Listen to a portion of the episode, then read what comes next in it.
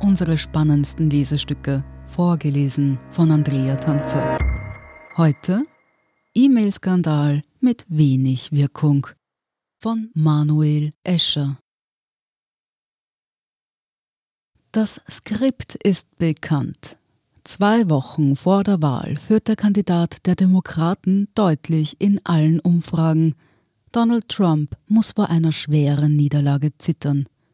Doch dann kommt es zum Paukenschlag. Bisher geheime E-Mails dringen an die Öffentlichkeit und lösen Untersuchungen aus. Dass sie aus äußerst dubiosen Quellen stammen, kümmert die Medien nicht. Am Ende siegt der Kandidat der Republikaner. So hat es 2016 beim Duell Donald Trump gegen Hillary Clinton schon einmal funktioniert. Und so sollte es nach dem Plan des Trump-Vertrauten und New Yorker Ex-Bürgermeisters Rudy Giuliani nun heuer erneut funktionieren. Doch bisher beißen die Medien nicht an und auch die Wählerinnen und Wähler sind am neuen Aufguss von E-Mailgate, zumindest vorerst, deutlich weniger interessiert als vor vier Jahren. Vielleicht liegt es daran, dass die neue Geschichte, die Trumps Gegner Joe Biden mit ukrainischen Oligarchen in Verbindung zu bringen scheint, noch deutlich dubioser ist als die Gerüchte um Hillary Clintons E-Mails. Vielleicht liegt es aber auch daran, dass die Medien in den USA mittlerweile dazugelernt haben. Schon gut eine Woche ist es immerhin her, dass die schwer konservative Boulevardzeitung New York Post mit einer explosiven Geschichte auf dem Cover erschien. Ihr Vorwurf? Joe Biden habe im Amt als Vizepräsident auf Wunsch seines Sohnes Hunter einen hohen Mitarbeiter des ukrainischen Gasunternehmens Burisma getroffen, in dessen Vorstand Hunter damals saß.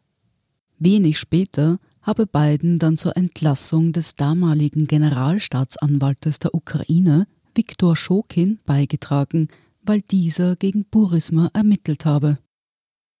Biden stellt das in Abrede. Tatsächlich hatten damals neben den USA auch die EU und der Internationale Währungsfonds auf Schokins Ablöse gedrängt, weil dieser selbst als massiv korrupt galt.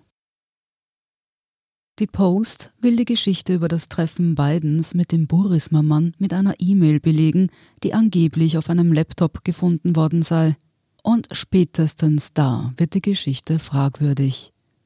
Glaubt man den Angaben der Zeitung, habe sie die Mails von Giuliani erhalten, der sie wiederum von einem Laptop-Reparaturgeschäft habe. Dort habe Biden, der am anderen Ende des Landes wohnt, einen Computer zur Reparatur abgegeben, aber nie wieder abgeholt.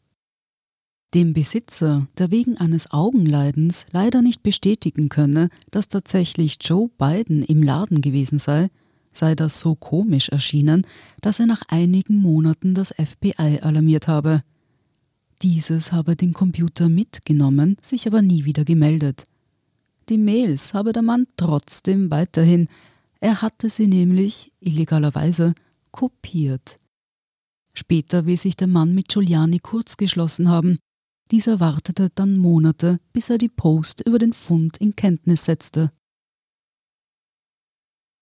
Sie hören E-Mail-Skandal mit wenig Wirkung. Nach dieser Werbeunterbrechung sind wir gleich zurück. Guten Tag, mein Name ist Oskar Bronner. Was man täglich macht, macht man irgendwann automatisch. Es wird zu einer Haltung. Sie können zum Beispiel üben, zu stehen. Zu Ihrer Meinung, zu sich selbst, für eine Sache. Wir machen das seit 1988 und es funktioniert. Der Standard, der Haltung gewidmet. Wir sind zurück mit E-Mail-Skandal mit wenig Wirkung. Zweifel an der Geschichte hatte es bald gegeben. Die großen Leitmedien des Landes ließen sie zunächst links liegen, auch weil Giuliani ihnen die Mails nur als Screenshots nicht aber mit Metadaten zugänglich machen wollte. Twitter und Facebook blockierten vorübergehend Links zu der Geschichte. Die Zweifel nährte auch, dass schon seit Wochen unter anderem in Russland darüber spekuliert wird, dass genau solche Daten auftauchen könnten. Kurz, Die Geschichte trägt alle Merkmale, die man sonst bei einer Einflussoperation des russischen Geheimdienstes erwarten würde. Giuliani selbst kann dies nur halbherzig entkräften. Er hatte auf der Suche nach Material gegen Joe Biden nachweislich mit dem ukrainischen Parlamentarier Andriy Derkach zusammengearbeitet. Die Chancen, dass Derkach ein russischer Agent ist, sind nicht höher als 50-50, sagte Giuliani der Plattform The Daily Beast. Und auch bei der Post glaubte man offenbar nicht so recht an die eigene Veröffentlichung. Wie die New York Times am Sonntag berichtete, haben sich mehrere Redakteurinnen und Redakteure der Post geweigert, ihren Namen unter den fertigen Text zu setzen. Die Zeitung und andere Trump-nahe Medien wie Fox News und Breitbart hindert das freilich nicht, die Geschichte weiter zu verbreiten.